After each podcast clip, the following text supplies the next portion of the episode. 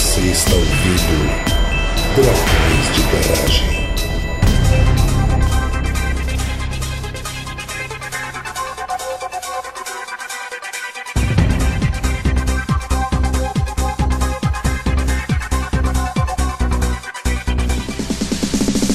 Estamos começando mais um episódio do Dragões de Garagem, de férias em São Paulo. Aqui é o Elton e, segundo os filósofos irmãos Lima, vem brincar comigo. Dig Dig Joy, Dig Joy Popói. Boa. De Manaus, de volta ao trampo, aqui é o Pedrão e esse é o show do milhão. Oi, aqui é a Graciele de São Paulo e só digo uma coisa: truco. Sou péssima, não nego, mas tento. De Ann Arbor, aqui é o Felipe e eu só topei participar porque esse jogo não é o você é mais inteligente que um aluno da quinta série, que eu não quero passar vergonha em público. Muito bem, ouvintes draconianos. Então, não sei se deu pra perceber pelas nossas entradas, mas hoje é um dia festivo. A gente vai se divertir, a gente vai jogar um joguinho aqui. Antes disso, vamos pros recadinhos.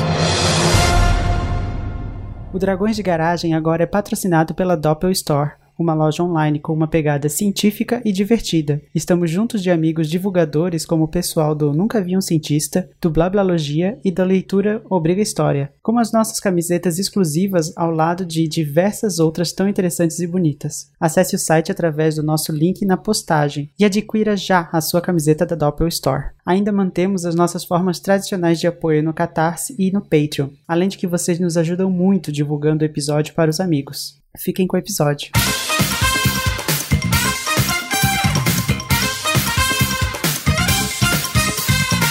Muito bem, ouvintes draconianos. Então, hoje, clima de férias, né? A gente teve o nosso episódio de recomendações de entretenimento na semana passada e agora a gente vai para outra parte do Almanacão de Férias DDG, que é uma novidade aqui, que são os joguinhos. Um episódio de joguinhos, ou como eu gosto de chamar, o DDG Game Show. Uhul! Plateia. A ideia é a seguinte: eu tenho um sonho aqui no Dragões, né? Eu vou fazer. Vou meter meu movimento marina aqui e abrir meu coração pra vocês. Faz uns três anos que eu tô com esse projeto de ter um episódio de joguinhos no Dragões de Garagem. E a ideia era que isso aparecesse em outros momentos especiais dos Dragões. E agora que a gente tem o nosso almanacão de férias, né? O nosso janeiro de episódios mais light, a gente vai experimentar esse episódio. Então, claro que a gente quer o feedback de vocês, né? mais uma razão para vocês mandarem cartinhas, e-mails, mensagens pro bot, pra gente ter um feedback aí e ver se vale a pena continuar com esse formato. Então, a gente vai ter três joguinhos hoje, né? E os três têm uma pegada científica e divertida, assim como os nossos apoiadores da Doppel Store. A gente vai ter três jogos que vão exercitar a nossa habilidade de contar histórias, de divulgar a ciência e a nossa habilidade de detectar mentiras, fake news, bullshit e enganação. E também de criar essa enganação, fake news, mentiras. Então, no primeiro bloco, a gente vai ter um jogo que eu chamei de ciência ou fake, ou se você quiser, a gente pode chamar de duas verdades e uma mentira, que eu vou ler três fatos ou notícias científicas e os meus colegas aqui vão ter que definir qual que é o verdadeiro e qual que é a embromação. E usando apenas as habilidades de, de que conhece da ciência, o que conhece do tipo de coisa que a gente sabe fazer com a ciência e com a tecnologia que a gente tem acesso, né? E tentar pegar coisas que façam ou não sentido na história. Né? Então a gente vai fazer duas rodadas, né? A primeira eu vou ler as notícias e a Graça, o Pedrão e o Felipe vão tentar detectar. E depois vai ser a, a vez do Pedrão ler as notícias pra gente. E aí eu vou sentar como algum adivinhador. Vai ser um convidado especial, na verdade, viu? Ah, vai ser um convidado especial, então. A gente vai ter Vai ser um participações, convidado especial. participações especialíssimas aqui no programa. Então, primeiro bloco, ciência ou fake. O meu tema é tecnologias. Tecnologias para gerar ou criar coisas, tá? Então, os meus três fatos vão ter a ver como qual é a tecnologia ou a ciência que a gente usa para criar ou fazer aparecer alguma coisa. Então, primeiro, O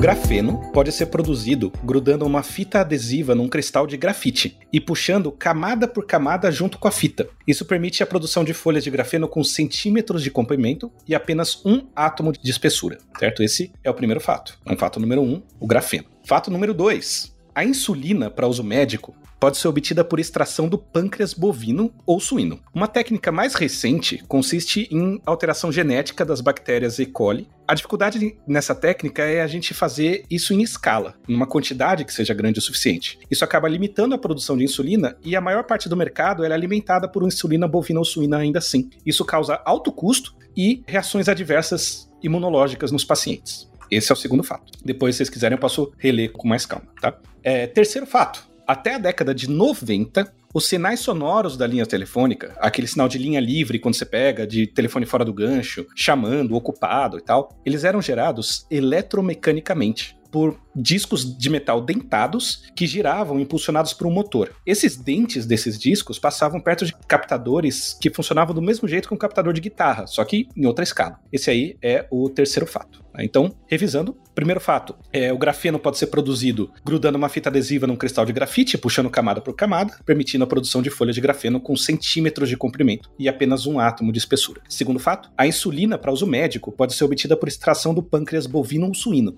Uma técnica mais recente consiste em alteração genética de bactérias E. coli. A dificuldade é escalar essa técnica, e isso limita a produção de insulina, e a maior parte do mercado ainda é alimentada por insulina bovina ou suína. Isso causa alto custo e reações adversas imunológicas nos pacientes. E o terceiro fato é que até a década de 90, os sinais sonoros das linhas telefônicas, linha livre, chamando, ocupado, etc., eram gerados eletromecanicamente por discos de metal dentados que giravam impulsionados por um motor. Os dentes passavam perto de captadores semelhantes ao de uma guitarra. Então, eu quero começar com o Pedrão. Pedrão, o que você acha? Olha, eu acho que todos parecem mentira, mas a terceira faz sentido porque eu fiquei imaginando que por algum tipo de indução, o dentinho da parada pode ficar fazendo tu, tu, tu, tu, tu, tu, tu. Talvez é um método arcaico que poderia funcionar bem para fazer esse tipo de som. A segunda, eu não sabia que insulina bovina rolava, insulina suína eu tenho certeza que rola, sim. E o fato da Escherichia coli poder fazer, eu acho que é fácil fazer uma bactéria transgênica para sintetizar esse tipo de coisa, põe, sei lá, um, esqueci o nome dos negros, plasmídio lá da vida, ela consegue fazer, mas enfim, não sei. Só que a primeira me pareceu a mais estranha, que eu falei, poxa, um átomo de espessura só no grafeno eu achei muito pouco para fazer com adesivo e tal. E grafeno, eu não sei, mas a estrutura do material deve ser uma porrada de carbono, então, sei lá, um átomo só de espessura, não sei. Então acho que a 1 é mentira. A 1 é a, é a fake news. Isso, a 1 é fake. Beleza. A 1, as, os tios e tios do Zap estão recebendo aí direto. Eu vou passar pro Felipe, porque a Graça trabalhou com levedura, então eu vou passar pro Felipe agora. Bom, vamos lá. Eu acho que a primeira é possível, porque eu já ouvi falar. Então já rodei. Eu, eu acho que é possível, mas é um átomo de espessura é bem pouco também. Mas quem já, já fez bricolagem sabe que dá para fazer tudo com fita adesiva. Talvez seja possível. A 2, a 2 sobre a insulina, eu não sei nada de insulina, mas o Pedro já me deu pistas que é possível vindo do, do pâncreas suíno. Ah, já ouvi bastante episódios com a Bárbara falando sobre CRISPR, então eu acho que pode ser possível. Então, a 3, disco de mental dentado, impulsionado por um motor que quando passa no captador, mas o disco de metal ele bate alguma coisa para passar no captador, porque uma guitarra, ela, se você vibra a corda, você tem um, um, efeito magnético ali. E como as duas primeiras parecem muito incríveis e esse é um jogo, então eu vou chutar que é a terceira, porque pelo menos se eu, se eu acertar, eu acerto diferente.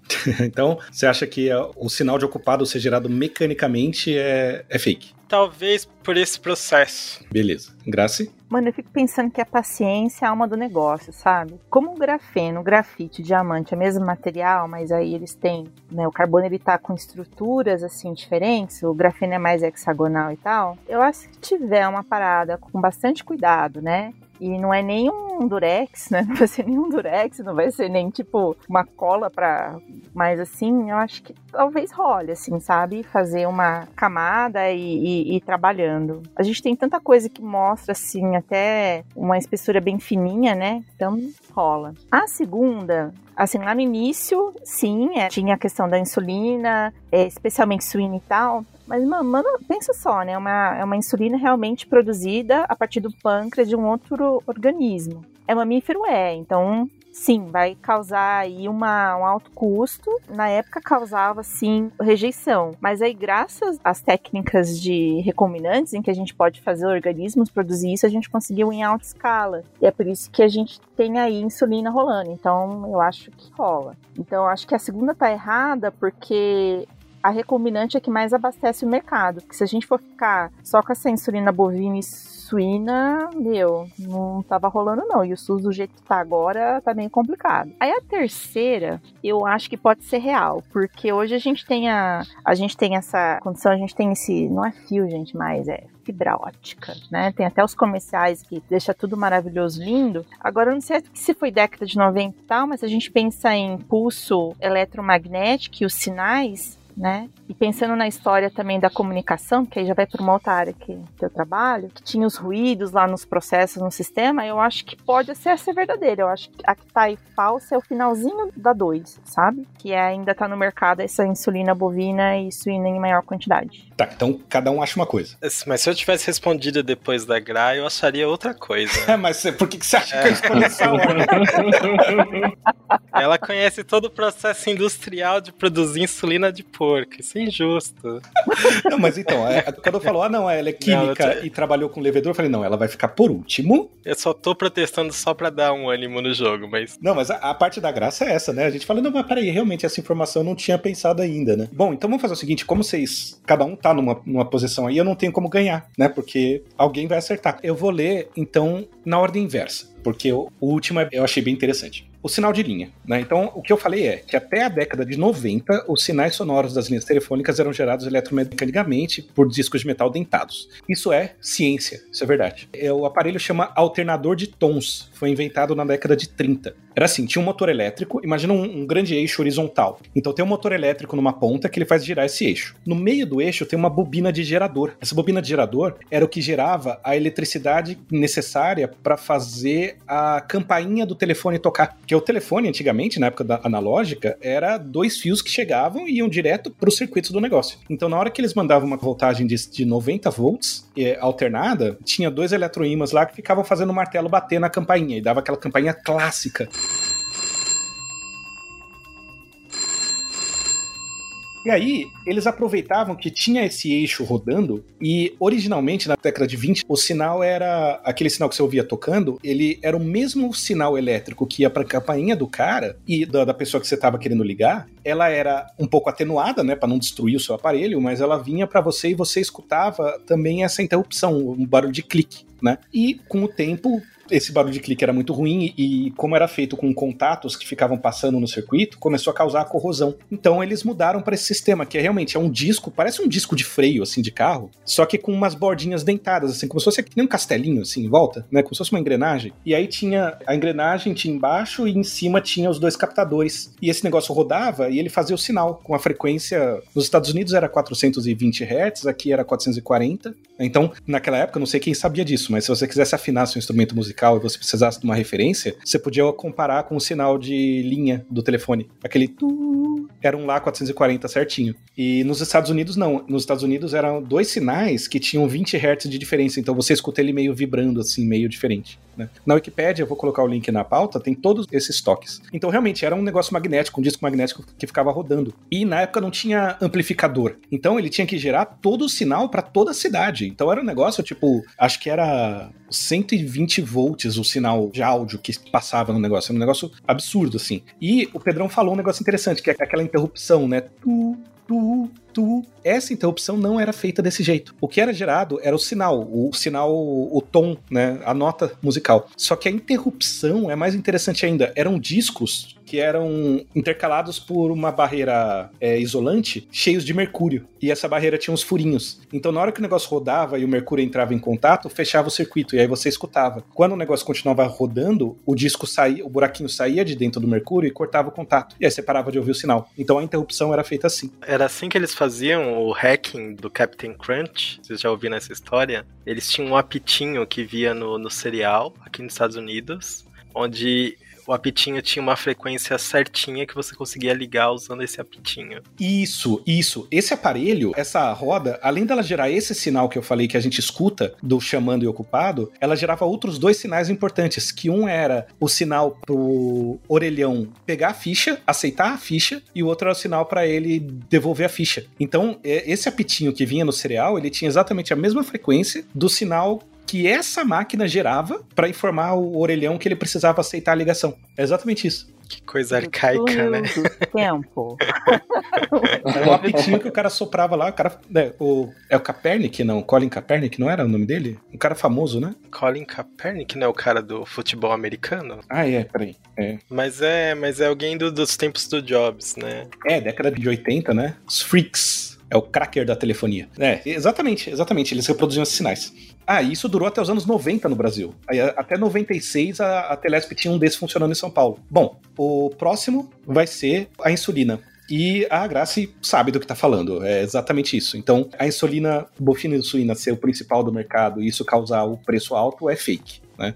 É exatamente o que ela falou. É DNA recombinante, que existe desde a década de 80 na E. coli, que é explorado comercialmente desde a década de 80. Então, a insulina humana é produzida por bactérias alteradas com DNA recombinante e começou a ser explorada comercialmente na década de 80. Atualmente, a insulina análoga à humana é o tipo mais usado, produzido com a mesma técnica, e essa técnica é dominada por três companhias farmacêuticas que detêm as patentes de novas formulações de, de insulina com diferentes velocidades de atuação. E o fato delas ficarem trazendo inovação e mudando a fórmula a cada 10 anos faz com que elas detenham as patentes e a patente fica lá e a insulina fica cara porque só tem três empresas cara nos Estados Unidos. né? Aqui, como a gente não deixa que seja cara, ela não é cara. Então, o grafeno é ciência também, né? Grafeno. Esse método é conhecido como Scotch Tape ou Peel-Off Method, e ele foi o, o método usado pelo André Gaime e Konstantin Novoselov para isolar o grafeno pela primeira vez em 2005. Isso rendeu para eles o Nobel de Física de 2010. Esse método produz amostras de boa qualidade porque não depende de muita manipulação no material, mas ele é bem mais trabalhoso e o rendimento é baixo. Tem outros métodos de síntese, como esfoliação química, crescimento epitaxial, deposição de vapor ou redução do óxido de grafeno são bastante usados. né? Então, quer dizer, era realmente isso. Tipo, o cara tinha um cristal de grafite. O grafite, para lembrar, ele é feito por camadinhas empilhadas de estruturas hexagonais, né? E essa estrutura hexagonal em si ela é muito forte. Então as ligações são mais fortes do que do próprio diamante. Só que entre as camadas elas são pequenas, são fracas, elas não são tão bem grudadas. Então o pessoal vinha com durex, grudava em cima, puxava, durex mesmo, Scotch tape era a marca, o cara usou realmente esse. Ele puxava e saía, sei lá, umas quatro, cinco camadas. Aí ele lavava isso com acetona e aí tirava e deixava isso no substrato. Depois ele vinha com outra fita em cima, aí uma parte dessa vai, imagina que você tinha quatro ou cinco camadas, uma parte delas tava, ficou grudada no substrato embaixo e a outra ficou grudada na fita. Você vai fazendo isso várias vezes, você vai conseguindo diminuir a quantidade de camadas e vai isolando e você consegue ver que tem uma camada só. E o mais legal, você vê isso no microscópio óptico porque o índice de refração do grafeno é diferente do índice de refração do silício, né? Então você vê por um efeito de. O mesmo efeito que faz com que quando você tem óleo na água, uma camada fina de óleo forma aquele arco-íris na camada, efeito de filme fino, é exatamente isso que se observa. Então você consegue realmente saber qual que é a espessura da camada de material diferente que tem ali. E de fato dá 3 angstroms, que é a distância entre duas camadas atômicas. Então eles conseguiram demonstrar que de fato está isolado. Só que não dá para usar industrialmente. Outros métodos a gente usa industrialmente. Tem uma curiosidade do André Geim, porque ele antes ganhou o Ig Nobel, você sabe, né? Sim, Ele, ele ganhou o Ig Nobel por levitar um sapo, mas depois ele ganhou esse Nobel aí, pra perder o prestígio que ele tinha ganhado no, no Ig Nobel. pois é, o cara ganha o Ig Nobel e aí se sujeita a essas outras coisas, né? Exatamente. Sobe a cabeça. Mas eu acho que ele é a única pessoa que já ganhou os dois, né? Ai, eu não Até sei, hoje. eu não sei. Bom, é bem difícil ganhar o Nobel também. Tem esse fator, né? É verdade. Mas é, depois, Pedrão, você vai se interessar em ver o sapinho flutuando em volta de um negócio supercondutor, de um disco supercondutor, assim. Que doido. É levitação magnética. Tipo, ele fez as moléculas de água e oxigênio do sapo responderem ao campo magnético e ficar flutuando. E aí ele ganhou um Ig Nobel por isso, acho que do Pô, 98. mas me pareceu interessante. É, então, mó legal. Mas, mas o Ig Nobel é exatamente isso, né? É ciência que faz a gente rir e depois pensar. Ah, que doido. Né? A gente Tá. fala, nossa, interessante. Tipo, a gente consegue fazer coisas biológicas flutuarem magneticamente, embora não tenha, né, tanto coisa ferro-magnética assim na gente. Bem legal. Então, Graça levou essa primeira rodada e eu não ganhei ponto nenhum. Truco! A gente sabe que foi marmelada pra Grazi, mas pelo menos o Elton não ganhou. Sim, sim, com certeza. A gente já tinha combinado de chutar que- diferente. Exato. É. Vamos agora pro segundo bloco. Pera aí que eu vou chamar ele. Ô, Senor, chega aí rapidão.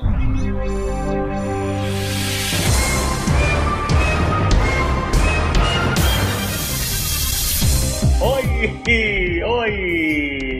Eu vou participar desse game show fazendo uma pergunta, relembrando os tempos de show do milhão. Eu vou. eh, O Elton já falou, o Elton já falou que são três fatos. Um deles será verdadeiro. Não, dois deles, dois deles serão ciência e um será fake. Ok? Então vamos começar aqui. o tema de hoje é zoologia.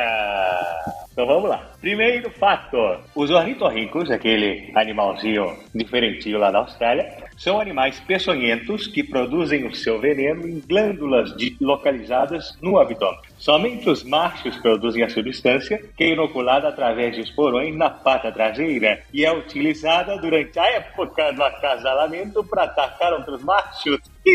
Será que essa? Vai pensando aí. O segundo fato é o seguinte: dentre os animais viventes, dentre os animais viventes, os parentes mais próximos dos peixes boi, manatis e dugongos, que são aqueles conhecidos como sirênios, são os rinocerontes. Apesar de anatomicamente muito diferentes, esses animais possuem um opérculo nasal que pode ser utilizado para fechar as narinas, que é rudimentar nos rinocerontes. O, o opérculo, não as narinas. As duas linhagens possivelmente descendem de um ancestral aquático que viveu na costa africana entre 15 e 25 milhões de anos atrás. Esse é o segundo fato, ok? Terceiro fato, terceiro e último fato. As partes sem pena, veja bem, as partes sem pena na cabeça e no pescoço são importantes na termorregulação dos urubus. Em dias muito quentes, estes animais pousam na beira de rios e lagos para beber água e se molhar. Mas também podem abrir as asas e, de... veja bem, e defecar e urinar sobre suas pernas para ajudar a resfriar o corpo. Esses são os três fatos. O que, vocês acham? Quem vai primeiro? Deixa eu ver. Deixa eu olhar pra cara. Quem tá mais, quem tá mais confuso? Deixa eu ver. Elton, vai primeiro. Ah, vamos lá. Os ornitorrincos são animais peçonhentos. Aí, peraí. Peçonhento é aquele que te morde e você morre. E venenoso é o que você morde ele e você morre, é isso? Então. Será que eu posso falar? Você decide. Você acha não, que. Não vou falar nada, hein? Você, você vai pensando alto e vai relembrando. Exatamente. Somente os machos produzem a substância. Tá. E eu tô na dúvida, porque assim, eu lembro que eles tinham alguma coisa assim, e eles tinham. Eu lembro de ter esporão, só que eu não lembro se era no acasalamento. Eu tô questionando essa época do acasalamento aí. Eu acho que isso, isso é estranho, porque eu lembro que o ornitorrinco tinha umas coisas assim. Tinha veneno e tinha um negócio na parte de trás do corpo que machucava. Isso eu lembrava. Mas eu não lembro se é exatamente isso. Agora, dentre os animais viventes, os parentes mais próximos dos peixe-boi são os rinocerontes. É, tem que lembrar que peixe-boi é mamífero, isso eu lembro. E os manatis também. Agora, do gongo eu não lembro o que, que é, mas eu acredito que seja também, tá na família. É tudo mamífero que vive na água ou na beira da água, né? Eu lembro dessa história, eu visualizo a narinazinha desses bichos abrindo e fechando. Agora, ancestral aquático, eu acho questionar. Todas elas parecem razoáveis. E a parte sem pena na cabeça e no pescoço é importante na termorregulação do urubu. Só que eles bebem água e se molham, eles podem abrir as asas e defecar e urinar sobre as penas para ajudar a resfriar o corpo. Eu já vi gato se lamber para molhar o pelo e ter um efeito parecido com o do suor, né? Porque acho que quem sua é só a gente, basicamente, né? Os outros animais não suam tanto principalmente ave. Eu já vi essa história de defecar e urinar sobre o corpo, mas eu acho que não é o urubu que faz isso. Eu tô achando que é outro bicho. Eu vou dizer que a 3 é fake e que os outros são ciência, porque os outros fazem muito sentido para mim, mas esse negócio eu acho que eu já ouvi isso de outro bicho, de outra ave, esse negócio de defecar e urinar sobre as pernas. Você está certo disso? Eu estou certo disso. Então tá bom. Agora vamos, vamos pra Grace. Grace, o que, que você acha? Cara, eu tô com dúvida em várias, várias. Tipo, não dá para fazer cuticute no, no ornitorrinco, é isso? Depende, se é um macho na época do acasalamento. Por que, que só na época do acasalamento? Sabe? É, eu fiquei bem parado. E, tipo, no abdômen, como é que o ornitorrinco copula? Porque se no abdômen não tá meio complicado aí esse trem? Não sei, não sei. Mas faz sentido ele ter um tipo de proteção, mas eu nunca vi falar que ele era um bichinho peçonhento, com veneninho, com essas coisas. Não, não sabia disso. Então, eu tenho várias dúvidas, assim. Aí, na 2 também, gente, sou péssima biologia. Acabei de parar nisso, ó. o peixe boi. Não sei o que é um manati. Do gongo, não sei também o que é um do gongo, mas eu sei o que é um rinoceronte. E aí eu acho o rinoceronte, na verdade, muito fofinho. Olha, só, só para facilitar, é, manatis, dugongos e peixes boi, eu, eu quis fazer mais para né, mostrar que bichos que são. Eles são do mesmo grupo. E mais, um dugongo é tipo o peixe boi e o manati também. Hum. Entendi. Mas aí eu vou meio assim, eu vou na linha aí que o Elton falou. Vou acreditar um pouco no que ele disse também. E assim, anatomicamente é diferente, mas pode ter alguma coisa em comum que pode ser esse. Que eu não sei o que é um opérculo nasal, mas tudo bem, que você falou que apertadinho, né, fechando a narina. Eu acho que isso aí tá certo, segunda. A um ainda tô com dúvida. Agora, o urubu, a pena também não tem uma função de também cuidar, assim, da temperatura do corpo dos passarinhos e do geral? Porque quando eles estão com frio, ele tem como proteger a corpo. Então eu não sei, eu tô na dúvida entre a 1 e a 3, assim. Mas também faz sentido ter um espaço aí nessa história para deixar cair urinar, mas assim, não sei. Mas entre a 1 e a 3, eu não sei só por, por que, que é só na época de acasalamento. Não sei. Então, eu acho que talvez. Eita, pode ser a 1 que tá falsa. Por conta da época. Porque é muito marcado, sabe? Eu iria na 1. Você está certa disso? Não. não. Nem um pouco certa. Então tá, tá bom. Então agora, Felipe, suas considerações. Eu ainda tô emocionado, Silvio. Você não peça pra eu desenhar a raqueta do Guda. Como eu amo esse vídeo. Essas perguntas são de biologia. Eu vou fazer minhas considerações numa ordem diferente, tá? Talvez. Tá, eu vou começar pela 2 dos peixe bois e a relação esquisita com os rinocerontes. Eu sei que o rinoceronte gosta de água, mas se as duas linhagens descendem de um ancestral aquático que viveu há 25 milhões de anos atrás, eu acho que, que a, a, separação dos continentes foi bem antes, então tal, talvez essa seja falsa. Aí dos ornitorrincos, eu, eu fiquei pensando da história do, do veneno no abdômen e um ornitorrinco dando uma buchada no outro ornitorrinco para se defender ou para disputar. Mas depois eu vi que ele solta o veneno pela pata traseira. Então, ornitorrinco é um bicho australiano e soltar veneno talvez seja uma coisa bem comum para os bichos australianos.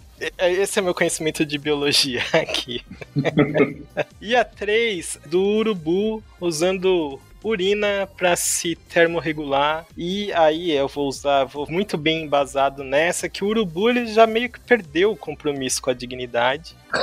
Então, eu acho que a 1 e a 3 são, são possíveis e a 2 talvez seja falsa. Mas eu, eu posso pedir ajuda para os universitários, para as cartas? Pode, claro. Você ainda tem um pulo e tem as cartas. Eu, eu vou chutar na 2, Silvio. Você acha vou... disso? Não muito, mas eu vou chutar na 2, seu Silvio. Muito obrigado aí pela presença. Certa resposta! A 2 é a falsa? A 2 é a falsa. Agora eu vou falar com minha voz aqui que eu já cansei também. então, pessoal, na verdade, é o seguinte: os ornitorrincos realmente eles têm esse veneno aí, as glândulas estão no abdômen e ele inocula essa peçonha, né, esse veneno com o esporão da pata traseira e acredita-se que seja é, utilizado na época contra os outros machos porque eles só produzem, eles só têm esses esporões aí com veneno, digamos, na época do acasalamento. Então, essa aí tá correta, ornitorrincos são bichos bizarros, tá certo quem pensou que na Austrália os bichos têm veneno. Mas assim, tipo, a estrutura só aparece na época do acasalamento? A estrutura mesmo só aparece na época do casalamento? Cara, eu acho que ah, isso aí eu não, não vi exatamente, mas não, não a estrutura. Não, mas assim, o veneno, né? A quantidade de veneno. É, tipo, ele só tá produzindo veneno na época do acasalamento. É muito comum em vários bichos, assim, ter coisas específicas da época do acasalamento, que é para lidar com outros machos ou com as fêmeas. Então, por exemplo, em sapo tem uns bichos que crescem umas unhas de queratina, ou para agarrar fêmea ou para lutar contra o macho. Então, isso realmente acontece. Alguns cervídeos, né, tem o negócio do chifre também, mas beleza. Agora a 3, certo, a 3 é certa também, sim, é, os urubus, eles, né, geralmente são, vocês podem ver que são bichos, na maior parte das vezes, de lugares mais quentes, né, tropicais, digamos. E sim, sim, né, essas partes que não têm pena são importantes na termorregulação deles também. E nos dias muito quentes, eles urinam e defecam. É, é, urinam barra defecam porque é ao mesmo tempo, né? E aí, né, eles defecam na própria perna, e aí, como tá molhadinho ali, aí ele né, evapora e dá uma refrescada boa ali na perninha do urubu. Realmente perderam o compromisso com a dignidade, mas eu, na minha pesquisa, foi meio rápido, assim, eu não sei se realmente está certo, mas parece que flamingos fazem isso também. Então talvez é daí que o Elton estava tirando. É, não tenho certeza, assim, não estou afirmando, mas eu acho que flamingos fazem isso também. E a segunda é obviamente errada, porque os rinocerontes são parentes dos cavalos e das antas. E os dugongos, manatis e peixes-boi, que são sirênios, eles são animais que são parentes dos elefantes e dos irax, que é um tipo um, sei lá, um coelho, eu não sei como explicar, mas é um irax é um bicho que tem só lá na África, então uns, uns parece um roedor, sei lá, um, não sei explicar, tem uns dentinhos meio de vampirinho, eles ficam nas rochas. E esse grupinho aí, né, esses três bichos são aparentados e esse negócio de opérculo nasal não tem nada a ver, no restaurante não tem nem rudimentar nem nada e esse negócio do ancestral também não. E provavelmente, ó, imagino que a idade do grupo dessa separação deve ser por aí mesmo, entre 30 e 40 milhões de anos aí. Eu acho que é mais recente que a deriva mesmo, só que os peixes são aquáticos, né? Então provavelmente a dispersão foi por água. Tanto que tem uma espécie na África e as outras três espécies é, são aqui na América. É isso. Nossa, é verdade. Quando você falou do parentesco com o cavalo, eu lembrei que eu já tinha ouvido falar disso alguma vez na minha vida. É, os rinocerontes são perissodáctilos, né? Que são aqueles é, ungulados, né? Bichos que andam sobre as unhas, que o eixo de sustentação passa por um número ímpar de dedos. Obviamente que a 2 está errada foi só pra humilhar a gente, que não é biólogo, né? Não, foi a Tô brincando. Eu buguei no elefante, eu buguei no elefante. Não. É que a 2 está muito errada, entendeu? A 2 estava bastante errada. Eu coloquei. São aparentados? São aparentados, de alguma maneira, mas não, não são os mais próximos. Muito bem. Obrigado pela sua presença, Silvio. Eu que agradeço, eu que agradeço. Tá brilhantando da o nosso programa. no Brasil. Com certeza. Até a próxima. Até.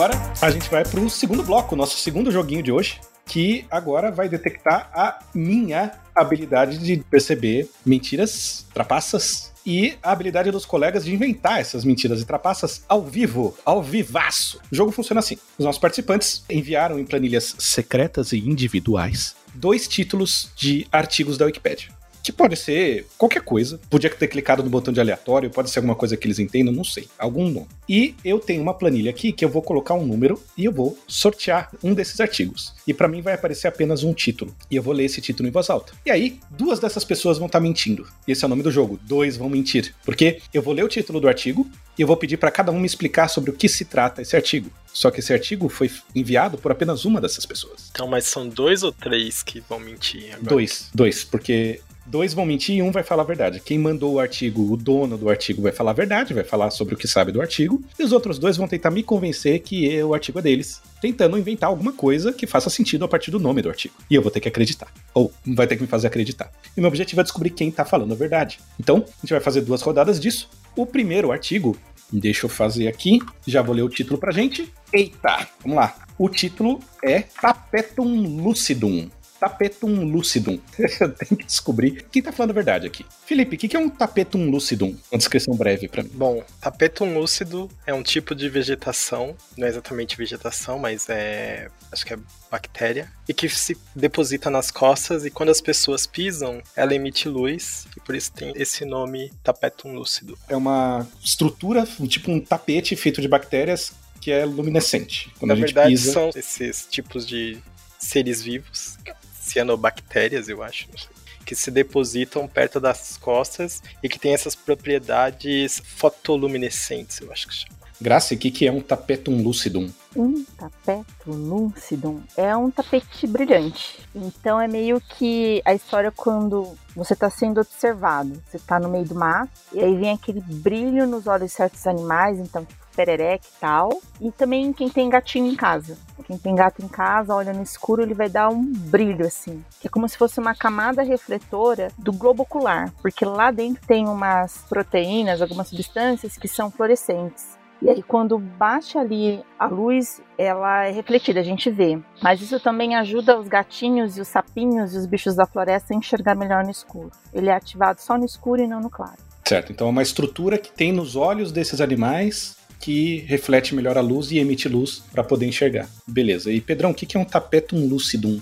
tapetum lúcido um, um fenômeno que acontece em alguns lugares de bioluminescência, que alguns insetos emitem luz, né? É isso, né? Faz no chão inteiro e aí isso fica brilhando. Por exemplo, no Parque Nacional das Emas, aqui, é, no, no Cerrado, aqui tem isso, né? Os, as, os cupinzeiros tem uma larva de besouro que fica nos cupinzeiros e aí fica tipo um chão tapete de estrela, assim. É bem legal. Vocês dois mentem muito mal, gente. Era lá. Truco! Nossa, peraí, tá. Então tá todo mundo me convencendo que isso é realmente um tapete que emite luz. Eu acho que a gente tá, tem que estar com latinha afiado aqui. É, eu tô feliz porque, assim, se os três falaram que tapetum lucidum é um tapete que emite luz, quer dizer que isso provavelmente significa tapete que emite luz. né? Então, Mas não é exatamente um tapete. não, é, sim, são tá uma, uma cobertura. É. que estão se depositando ali perto do, do mar. Então, Na Felipe, é, são cianobactérias se depositando no mar, mas aí esse fenômeno acontece só no seco, assim, na- nessa parte da, na superfície que é molhada, ou ela acontece no mar também? Ela acontece mais perto da costa, onde é mais visível. Agora, se acontece no molhado, na parte mais profunda, você quer dizer? Eu acho que ela é mais famosa porque acontece bem na costa onde o mar bate e, e se deposita. É daí que vem o nome. Da onde que você vem a, a costa? Que nem aonde eu, com meus conhecimentos de biologia, né? É como na- a- os animais que vivem perto da praia mesmo, tipo o tatuí. o- alguns animais vivem mais, não, não no- na profundeza, mas eles vivem mais perto da onde quebram o mar. E aí essa luminescência ela vem de coisa mecânica. Quando tem coisa mecânica, você falou que é quando a gente pisa que brilha. É quando pisa, mas você gera uma reação química. E aí eu não sei os detalhes da reação química, mas é quando pisa, você é, ativa a substância. Graci, você falou que aquela estrutura no olho dos animais, né, que para eles poderem enxergar melhor no escuro. Então a gente vê isso em gato, em sapo e tal. Mas você falou que ele é, como é que ele controla? Você falou que isso só ativa no escuro? Eu não entendi. Não é que ativa no escuro, é que são para animais que são mais noturnos, têm hábitos noturnos, não tão hábitos diurnos. Então essa estrutura está presente atrás do olhinho dos bichinhos. Tá, mas aí eu tô questionando porque em algum momento você falou, não, peraí, que isso é luminescente também, né? Que é Na fluorescente, mas verdade, é- acontece uma fluorescência. A gente tem lá atrás dessa estrutura, a gente tem uma riboflavina, por conta da riboflavina que está ali. E aí o que ela faz é meio que a riboflavina vai aumentar a quantidade de luz, porque a fluorescência lá, né, está ali, e vai ajudar os bichinhos a verem no escuro. Então, né, e ele acaba retornando pra gente. É um concentradorzinho de luz. isso parece muito com o funcionamento de uma fotomultiplicadora. Isso, muito isso. Beleza. E, Pedrão, você falou que é gerado por inseto. Tipo, os insetos. Isso. É larva de vagalume, né? Vagalume é um besouro. Sim. Ah, então a larva também é luminescente. E aí ela fica, como ela tá É, no de chão, algumas forma... espécies, não de todas. E aí, em alguns lugares, elas têm as toquinhas e fica tudo no mesmo lugar. Por exemplo, no, no Parque Nacional das Emas, é nos cupinzeiros, né? Então, os vagalumes colocam os ovinhos lá e aí tem a época do acasalamento. E aí, nessa época, fica o tapete de luz lá. Tipo assim, parece você tá olhando o céu no, no chão mesmo, assim. Não, mas peraí. Porque, assim, eu entendo, por exemplo, o vagalume ser bioluminescente pro acasalamento, mas aí o adulto. Agora, a larva. Eu acho que nessa fase da vida o bicho não tá muito interessado em atrair outras coisas, né? E um, um pontinho brilhante no meio do mato parece comida. É, Mas esse bicho é predador, né? Ele é predador A mesmo? larva de vagalume. Não sabia. E aí Como- atrai outros insetos e tal. Nossa, larva come. Eu tô cético com duas coisas aqui, Pedrão. Esse negócio da larva aí. A larva ser bioluminescente eu acho questionável. O que eu tô, tô pensando aqui, esse fenômeno acontece é, na época do acasalamento, quando os vagalumes estão acasalando os adultos. E aí eles estão no chão acasalando e você vê o tapetão. Mas eu acho que isso não é um tapetão lúcido. Eu acho que isso tem outro nome. Então eu tô achando que você usou algo que você conhece aí e tentou botar esse nome pra fazer valer. Então tá, eu vou eliminar o Pedrão por causa disso. E o Felipe, ele assumiu que não entende nada, que a biologia também é uma limitação dele e ele mandou bem com as cianobactérias. Então, eu tô achando que o Felipe falou a verdade e a Graciele também tá falando de outra coisa que não se chama tapetum lúcido. O meu voto é que o artigo é do Felipe. Não, não, não, não, Não? não, é meu. É seu? É meu. O Felipe mandou bem. Mandou Ah, bem. Mandou muito bem. Eu usei meus conhecimentos de caiçara.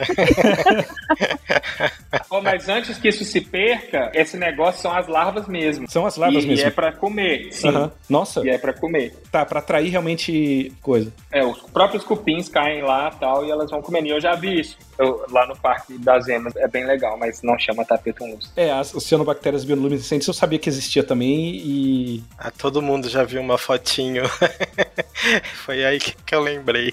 Agora eu vou pesquisar o que é tapetum lúcido. Graça, explica aí teu artigo, porque eu fiquei na dúvida agora, porque eu acho que. Não sei se foi alguma falha na hora de falar, mas você falou que ele é fluorescente e eu questiono isso. Porque pra Ele é enxergar. fluorescente. É ele fluorescente?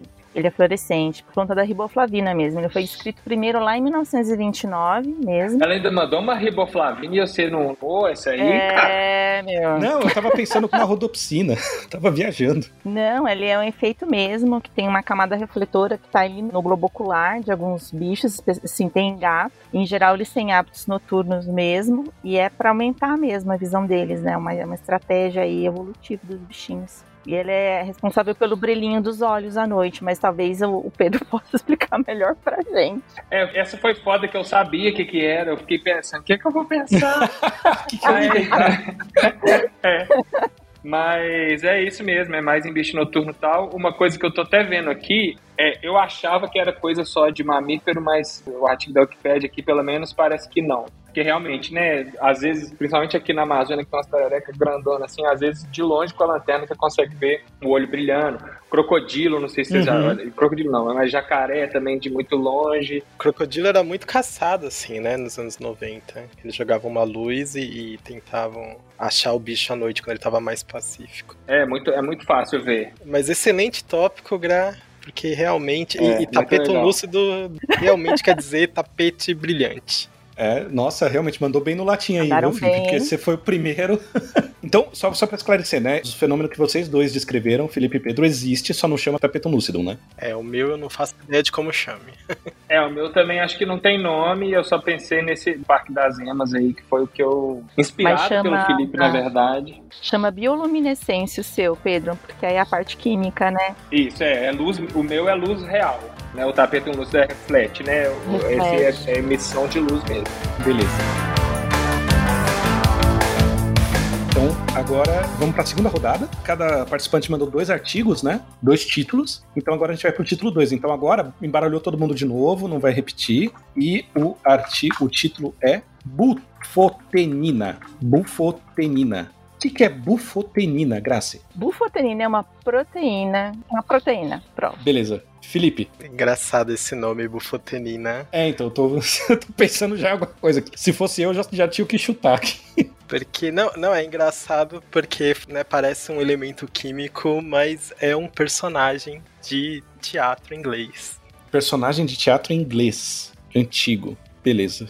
É, se a Grazi não falou mais, eu também não vou falar mais, não. Não, Grazi- beleza. Mas depois eu peço esclarecimentos. Mas eu acho que vale a pena mesmo deixar uma frase na primeira e depois, porque aí você vai pensando. É, esse é o formato mesmo. E aí, Pedro? O que, que é uma bufotenina?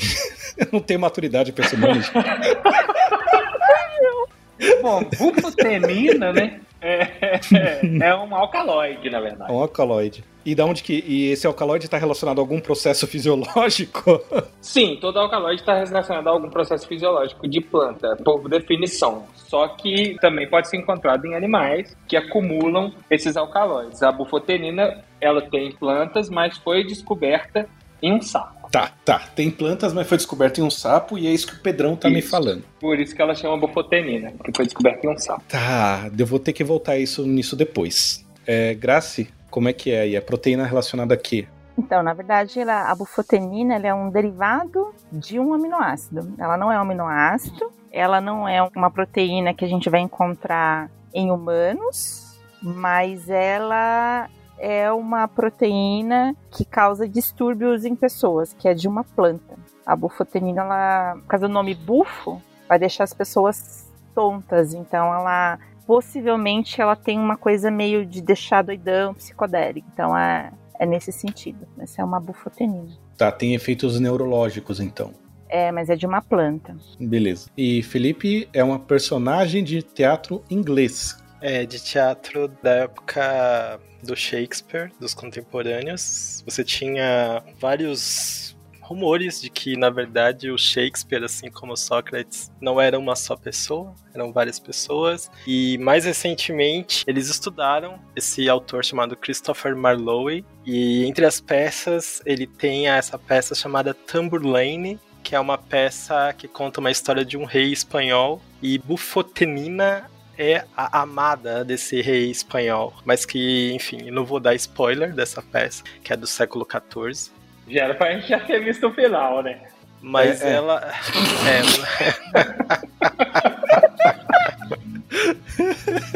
Pior que o Felipe nem ri, cara. É, você acha o quê? Eu tô Desculpa. quase acreditando nele. Bom, eu ia falar que eu tô com o artigo aberto, mas enfim. Eu também não quero enviesar o Elton. É, não, tá complicado aqui, peraí. É que como dragões, agora eu vou fazer uma denúncia. Dragões todo mundo acha que é só biologia. É verdade. Dragões é história, é física, é astronomia, é química. Teatro inglês. Nossos ouvintes do trabalho de mesa estão aqui É desesperados, falando: escuta! É verdade. Alcaloide encontrado em plantas, mas isolado pela primeira vez em sapo, Pedrão. Tá cético? Engraçado, né? É, né? é porque assim, o Felipe foi muito convincente com essa. Porque eu tava questionando esse teatro inglês, porque bufotenina não tem nada de inglês. Mas aí quando ele falou que a peça se passava na Espanha, um inglês falando dos espanhóis, provavelmente ele ia usar nomes absurdos mesmo naquela época, né? Porque tava, rolava um estresse entre E Inglaterra e não Espanha. é qualquer peça, é Tamburlaine. Tamburlane. É, então tem. Pedrão, por que, que você falou que bufotenina, o bufo tem a ver com o sapo onde foi isolado, pela, encontrado pela primeira vez esse alcaloide, que na verdade é comum em plantas. Por que, que o bufo tem a ver com o sapo? De onde que vem esse nome? Em grego, bufo é sapo. Tô brincando, eu não tenho certeza, mas bufo é um gênero de sapo. Né? Por muito tempo, os sapos cururus todos eram bufo, existe até a família até hoje dos bufonídeos. Né? E eu concordo com a Grazi, é, é psicodélico sim, essa substância é, é considerada psicodélica. É, alcaloide geralmente eles têm efeitos, né, psicodélicos. Eles são usados como remédio, remédio para depressão, ou veneno, ou droga. É, porque realmente, né, tipo, o alcaloide é uma substância de planta que foi feita justamente contra a herbivoria, né? Então ela tem que ter um efeito num animal para ela fazer sentido, digamos. Que nem nicotina. Nicotina é alcaloide? Provavelmente sim. Uhum. Nicotina, cafeína, esses amigos aí, né? Sim, é isso. A cafeína é alcaloide. É, Graça, agora eu fiquei na dúvida. Primeiro você falou que é uma proteína, só que deu a entender que ele é um derivado de aminoácido. Quer dizer, tipo, você deve fazer alguma substituição em algum radical no aminoácido. É isso? É porque toda proteína ela tem aminoácido, né? Mas ela é composta não por os aminoácidos 20 habituais, né? Gente existem 20 aminoácidos aí que a gente é capaz de fazer. Mas como ele é de planta, a planta ela consegue fazer diferente, ela não vai com aquela carinha do aminoácido normal. Então aí ela produz essa bufotenina, porque tem uma modificação lá no final da proteína que não vai ser o aminoácido que a gente encontra no corpo. Ah, tá. Então é, é como se fosse um oligo... polipeptídeo. Ela é uma proteína pequenininha, então é uma proteína pequenininha, bufotenina. Mas ela tem uma modificaçãozinha nela. E o nome bufo não tem nada a ver com sapo, não. O bufo mesmo é a condição que a pessoa fica. Ela fica meio malucona. E aí essa modificação o que, que é? Troca o, o terminal de nitrogênio ou troca alguma coisa, ou a estrutura da proteína? Ah, tem várias modificações. Eu não vou lembrar da estrutura em geral, mas tem algumas modificações que vai acontecer. Uma delas é o triptofano. O triptofano vai ficar um pouco diferente. E aí também a, a arginina. A arginina ela vai estar com uma carinha também diferente na estrutura. Tem muita arginina e muito triptofano na estrutura da bufotenina. Agora você me pegou, que você falou do triptofano, eu sei que o triptofano tem um anelzinho aromático lá, só que a, a arginina eu não vou lembrar. Eu tô cético com essa sua explicação, Graça. Eu sei, você tá falando tudo palavras que existem, fazem sentido e fazem sentido juntas. Só que o jeito que a história se montou, eu tô cético. Justamente porque é uma, uma planta que cria esses dois aminoácidos que são diferentes e aí acaba criando esse óligo. Não é oligosacarídeo, né? Sacarídeo é de açúcar.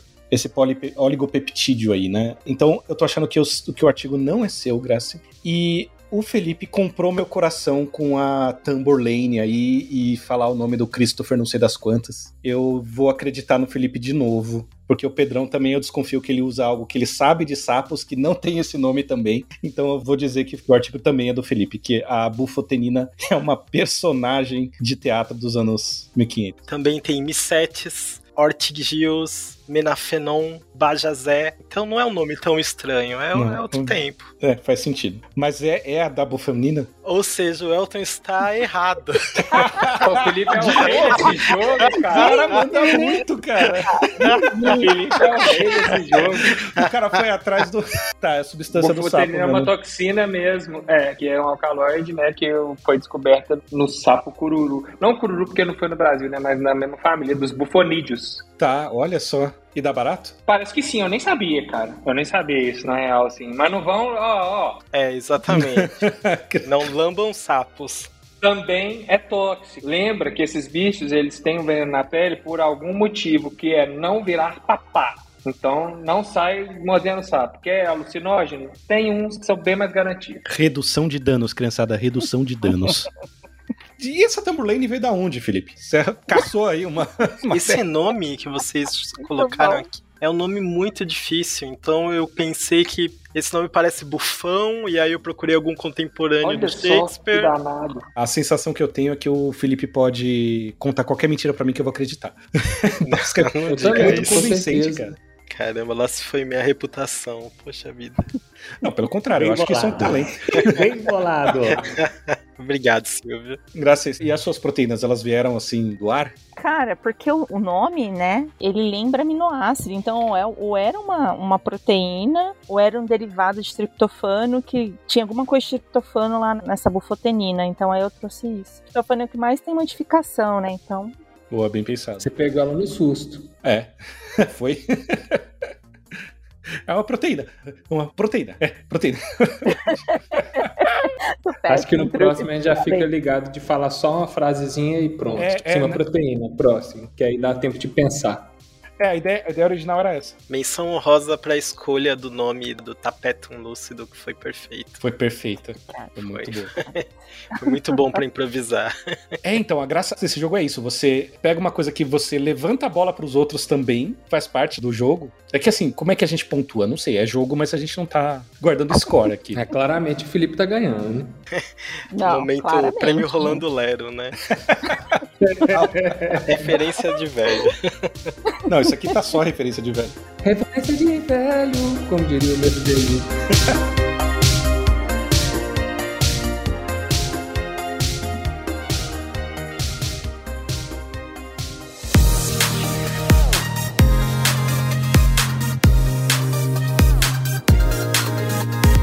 Então, vamos pro nosso último bloco, que agora vai exercitar nossa habilidade de ser contador de histórias.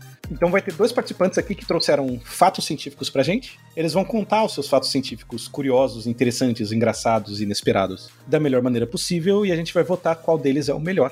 Então, esse é o fato contra fato. Então, quem que vai contar o nosso primeiro fato? Grace? Hum, eu não é muito engraçado, não. Vamos lá, quem vai É julgar, quem vai julgar mesmo. somos nós três. É para falar um pouco sobre problemas do coração, mas não dos amorosos, mas quando uma pessoa sofre uma, o que a gente chama um ataque cardíaco, uma isquemia. O que acontece ali, o pior dessa história não é a isquemia, não é um ataque cardíaco sim, mas é a volta. né? Porque uma isquemia significa que aquele músculo, né, o coração, ele não está recebendo aporte de nutrientes e oxigênio. Então você tem uma suspensão. Mas o que va- vai causar o dano não é interromper, é quando você volta a fluir. Que aí você vai ter o oxigênio voltando ali, né? Então você não tinha nada. Então, imagina aquele do coração, ele tem uma, uma organela que está fazendo os processos respiratórios, ele é rico em mitocôndria. E aí, quando você volta a ter oxigênio, você começa a produzir muito que a gente chama de espécies reativas de oxigênio. Muita gente chama de radical livre. E é aí que dá bagunça. E como uma forma de proteger o coração, né, tem uns métodos que o pessoal vem estudando ao longo do tempo, que é o que a gente chama de isquemia e reperfusão. Então, algumas saídas foram quando uma pessoa vai fazer às vezes uma cirurgia cardíaca,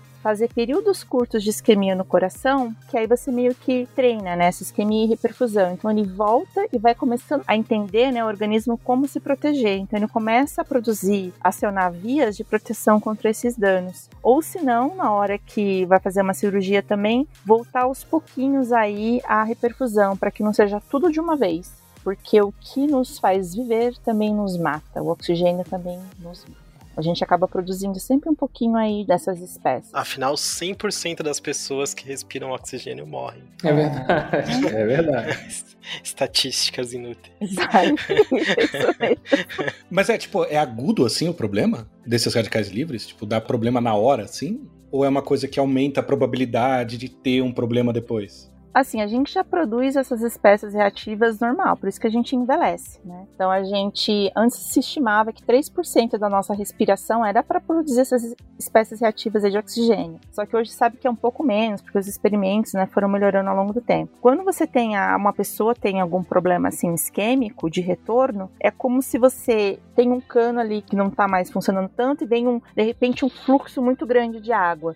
Aí meio que, sabe, detona tudo. É um pouco essa ideia aí dentro do retorno do oxigênio e nutriente. Que da hora. Só pro nosso ouvinte, né? Isquemia é o que acontece quando você deixa de ter circulação sanguínea e oxigenação num tecido, é isso? Isso. Aí você interrompe tanto o oxigênio quanto os nutrientes, o sangue que tá passando por ali. Aí quando você volta, modifica tudo. E existem também agora também uns remédios, né, algumas drogas, tentam impedir esse processo aí de dano causado pela isquemia, os danos isquêmicos. Tem todo um ramo de pesquisa aí para quem estuda tanto na parte de cirurgia quanto na parte mitocondrial, que estuda só essa isquemia, reperfusão e danos isquêmicos. Que da hora. A gente pensa que, ah, vamos voltar tudo pro estado normal, né, o mais rápido possível, e às vezes isso não é uma boa ideia, né? Eu ouvi dizer também que para quem tem é, desidratação grave, tipo aquela galera que fica dias no mar e tal, você não pode hidratar tudo de uma vez também, né? Você tem que hidratar devagarinho, porque senão você causa danos nos rins e nos outros tecidos também. É muito louco isso. Tipo, você tem que deixar a pessoa sofrendo com desidratação mais tempo para ela aguentar a reidratação.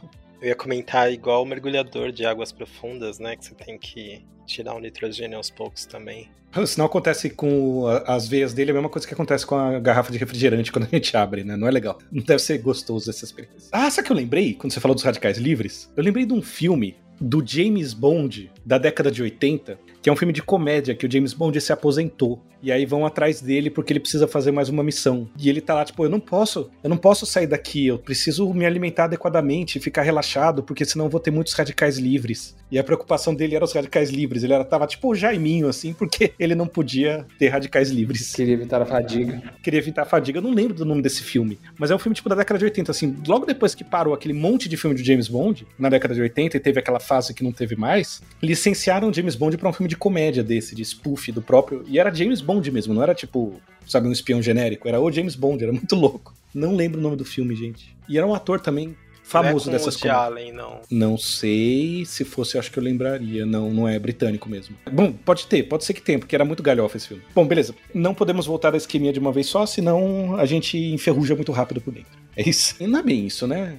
Não, é, é o mesmo processo. né? A gente vai oxidar e vai acabar com parede de célula e todos os processos. É, não vai ser legal. Beleza. Pedrão, qual que é o seu fato curioso, engraçado, inesperado? Bom, o meu fato é um fato interessante, talvez o pessoal lembre, que os cachorros, eles conseguem detectar uma leve alteração no campo magnético da Terra. E isso não é tão interessante, parece. Por quê? Porque tartaruga consegue, pombo consegue, tem um monte de bicho que parece que consegue detectar o campo magnético. O mais interessante é que como eles descobriram isso, né? Esse é um estudo de uns cientistas alemães e tchecos e que saiu na revista Frontiers in Zoology, que é uma revista super boa, saiu em 2013 e na época tinha um fator de impacto de quase 3, hoje é um pouquinho mais de 3 para a área de zoologia, isso é bem alto, deve ser uma das 10 mais citadas facilmente, e eles descobriram porque a posição que eles fazem xixi e cocô. E eles sempre alinham com o eixo magnético. Sempre não, né? Mas eles observaram, acho que 70 cachorros de 37 raças diferentes, milhares de observações, eles viram que eles fazem xixi e cocô alinhados com o campo magnético da Terra. E é isso, eu achei muito interessante. Eles já ganharam o Gnobel, não? Talvez, né? Não é porque. Tem uma pergunta. Aquele negócio de cruzar o dedinho também já testaram? Ah, eu já testei e não funcionou comigo. cienti- Ah, tá. Eu queria ver uma pesquisa grande. Como é, A gente é, tentar. como é que é? o milhões de dedinhos. Você quer explicar, Pedrão? É o seguinte, pelo menos é, é, lá em BH era assim: veio um cachorro, na hora que ele faz aquele movimento de ir fazer o cocôzinho dele, você e um amigo fazem um. Como eles estão vendo o Como vídeo se fosse um anel, né? é, Prendendo assim, como se fosse uma corrente, Isso, ganchinhos um- com os você faz, cada cada um faz um gancho com o dedo indicador e fica puxando. E aí diz que enquanto você não soltar, não cabe. Eu não sei se era assim também. Não, não em São funcionou Paulo. porque é- tem que ser com mindinho. É com o mindinho? Eu sempre Ah, achei que tá era com o? É indicador, isso. que ele é mais forte. então tá. Tá explicado. Esse seu. Pra quê, velho? Tipo, o que, que vai mudar se você faz o xixi pro norte ou pro sul? Cara, eu não sei e eu achei isso muito louco, porque eu lembrei desse fato, eu fui procurar a revista que saiu e saiu na Frontiers in Zoology, que é uma revista muito boa, muito boa mesmo. É minimamente sério. Sim, assim, sério é, eu não li o trabalho a fundo para saber se os testes estatísticos são realmente bons e tudo mais, mas é uma revista revisada por pares, uma revista muito boa. Tem Frontiers in Ecology and Evolution, tem várias áreas da biologia, não sei se tem outras áreas, mas essa é uma revista que eu ficaria muito feliz em publicar alguma coisa, assim, Nossa. uma boa revista. Deu vontade agora de ter um laboratório com, com várias bobinas magnéticas em volta. Boa E por ideia. cada dia, cada dia rodar o campo magnético, mas deixar na mesma, na mesma orientação a sala. E é muito interessante que no artigo tem a foto com com o cachorro fazendo cocô. Eu vou deixar o link na pauta. Tem uma tabela falando, tipo assim, tabela dos cachorros tal. Aí tem F1, F não sei quanto. Isso é triste, né? Tinha que ser Fifi, Totó, Pepe. Era mais legal se fosse o nominho deles, né? E desde que eu fiquei sabendo isso, né? Desde que eu peguei a pipoca, eu já lembro, sabia desse fato e eu fico tentando reparar se ela faz pro mesmo lugar, mas eu nunca fiz isso seriamente. Agora eu vou começar a fazer. Nossa, eu vou andar com uma bússola agora. E como é que foi a metodologia? Tipo, os cachorros, eles não estavam no mesmo ambiente, porque eles tendem também a procurar pelo cheiro de outros bichos, não é? Do- De outros cachorros. Eu fiquei É, o dele próprio e tal. Nossa, é muito louco isso. Porque se você parar pra pensar, muitas construções. Mas ela elas... não é o lugar, né? É a orientação do corpo. É, então, porque assim, você parar pra pensar, muitas construções, elas são alinhadas com as direções convenientes, tipo o nascer do sol, o pôr do sol, pra não bater sol na janela e tal. Quando o arquiteto é minimamente razoável, essas coisas são pensadas. E os animais são animais de hábito, né? Então, às vezes, tipo, será que, vai, na hora de fazer o xixi, o cachorro tem que levantar a perninha e acertar o negócio. Só que aí, pra ele levantar a perninha e acertar o negócio, é mais interessante que ele fique alinhado com a parede. A parede tá na direção tal, só que aí a parede de todos os laboratórios, sei lá, é curioso isso. Por isso que eu queria fazer uma sala com um campo magnético, entendeu? Pra poder verificar isso aí. A gente pode contar com a ajuda dos ouvintes e cada um mede a direção do cachorro na hora que ele vai fazer xixi. Isso aí, Citizen faz um teste. gente.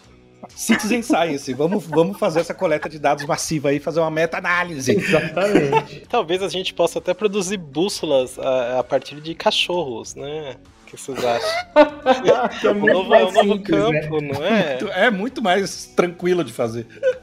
Mais simples não é, mas traz uma alegria pra um barco, né? Um cachorrinho. Melhor que uma- Exatamente. Você tá perdido, né? Exatamente. Nossa, é Passa verdade, eu não tinha pensado no barco, é um bom contexto. é.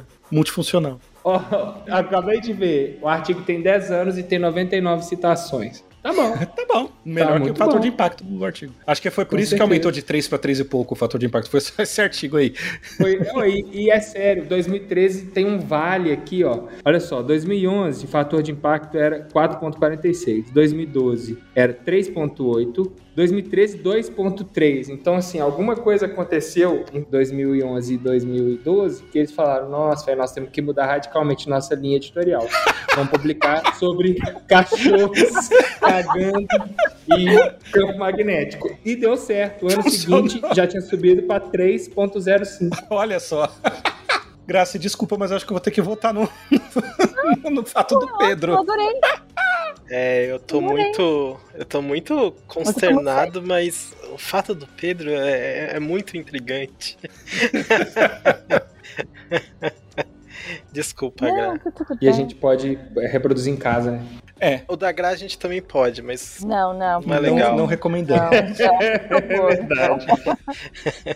Ó, cuidado que daqui a pouco vai ter guru querendo vender técnica de criação de resistência à isquemia com, sei lá, aprender respiração, alguma coisa assim pra você Não, sobreviver a ataque Não cardíaco. funciona, não Tomar cuidado funciona. com essa. Bom, gente, terminado essa... esse choque do cocôzinho do cachorro, ai, a gente encerra por aqui. Ficamos com a sugestão do Citizen Science aí, então mandem com hashtag cocôzinho orientado no nosso Telegram. a orientação magnética do cocôzinho do seu cachorro toda vez que você puder capturar esses dados. Então lembra de pegar o saquinho e a bússola quando você for sair com o seu bichinho. Se quiser, pode tirar uma fotinha igual tá no artigo. E ao mesmo tempo a gente tá entrando em contato com a Doppel Store para novas bússolas. a base de, de cachorro. Nossa, a gente precisa pegar o Cauê pra fazer o design do cachorrinho e a bússola assim e mandar pra fazer a camiseta. Vocês querem? Manda lá no Telegram, manda no Twitter e no nosso Mastodon sugestão de design de camiseta do Cocôzinho fazendo uma bússola, gente. Então é isso aí. Obrigado, Pedro. Obrigado, Graci. Obrigado, Eu que Felipe. agradeço, foi bem divertido. E mandem feedback pra gente pra saber se esse formato deu certo, senão a gente faz mais. Quer dizer, se sim, a gente faz mais. Senão a gente faz mais só pra encher o. Exatamente. a gente é mal. Valeu, gente. Tchau.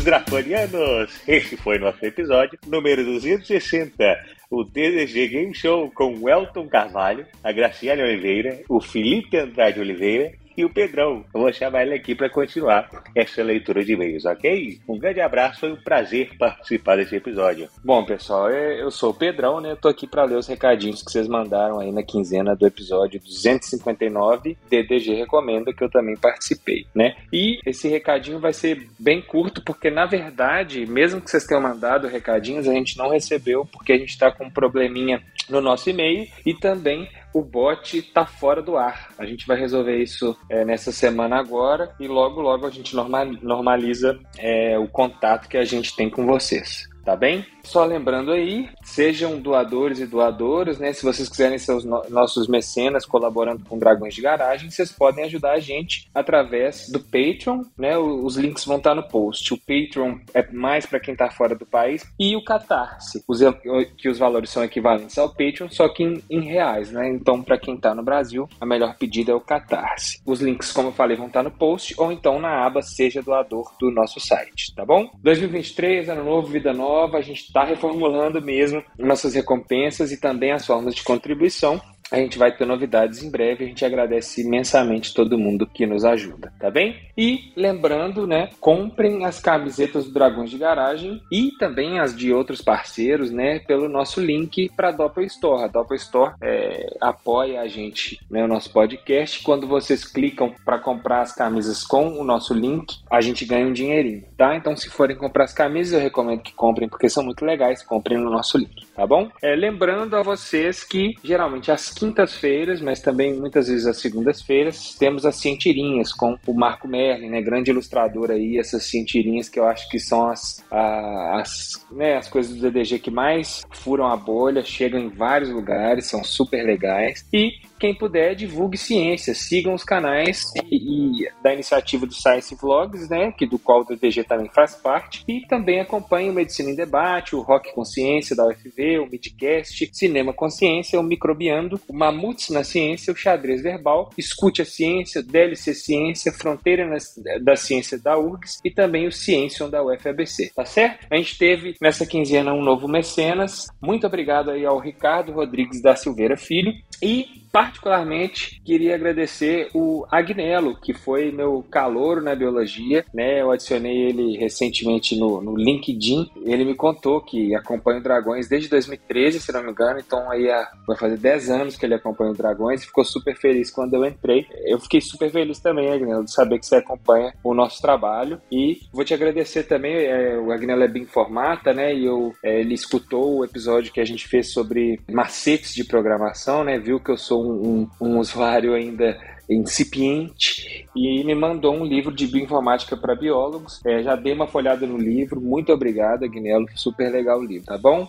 E é, curtam nossas redes sociais, né? No Facebook a gente é facebook.com.br dragões de garagem, no Instagram, arroba dragões de garagem, no Twitter, twitter.com.br dragões garagem, sem o DE. No Mastodon somos arroba dragões de garagem, arroba mastodon.social. O nosso bot, que está fora do ar, mas em breve volta ao ar, é o arroba dragões underline bot no Telegram. E Se vocês puderem, gente, assinem e avaliem o nosso feed no seu é, agregador de podcast favorito, seja o iTunes, Castbox, WeCast, Podcast Addict, o Google Podcast, Grover Podcast ou onde quer que vocês nos escutem, tá certo? O YouTube tá paradinho, mas os vídeos continuam lá, então comentem nos nossos vídeos do YouTube, deem like e mandem e-mails pra gente no contato arroba dragõesdegaragem.com, ok?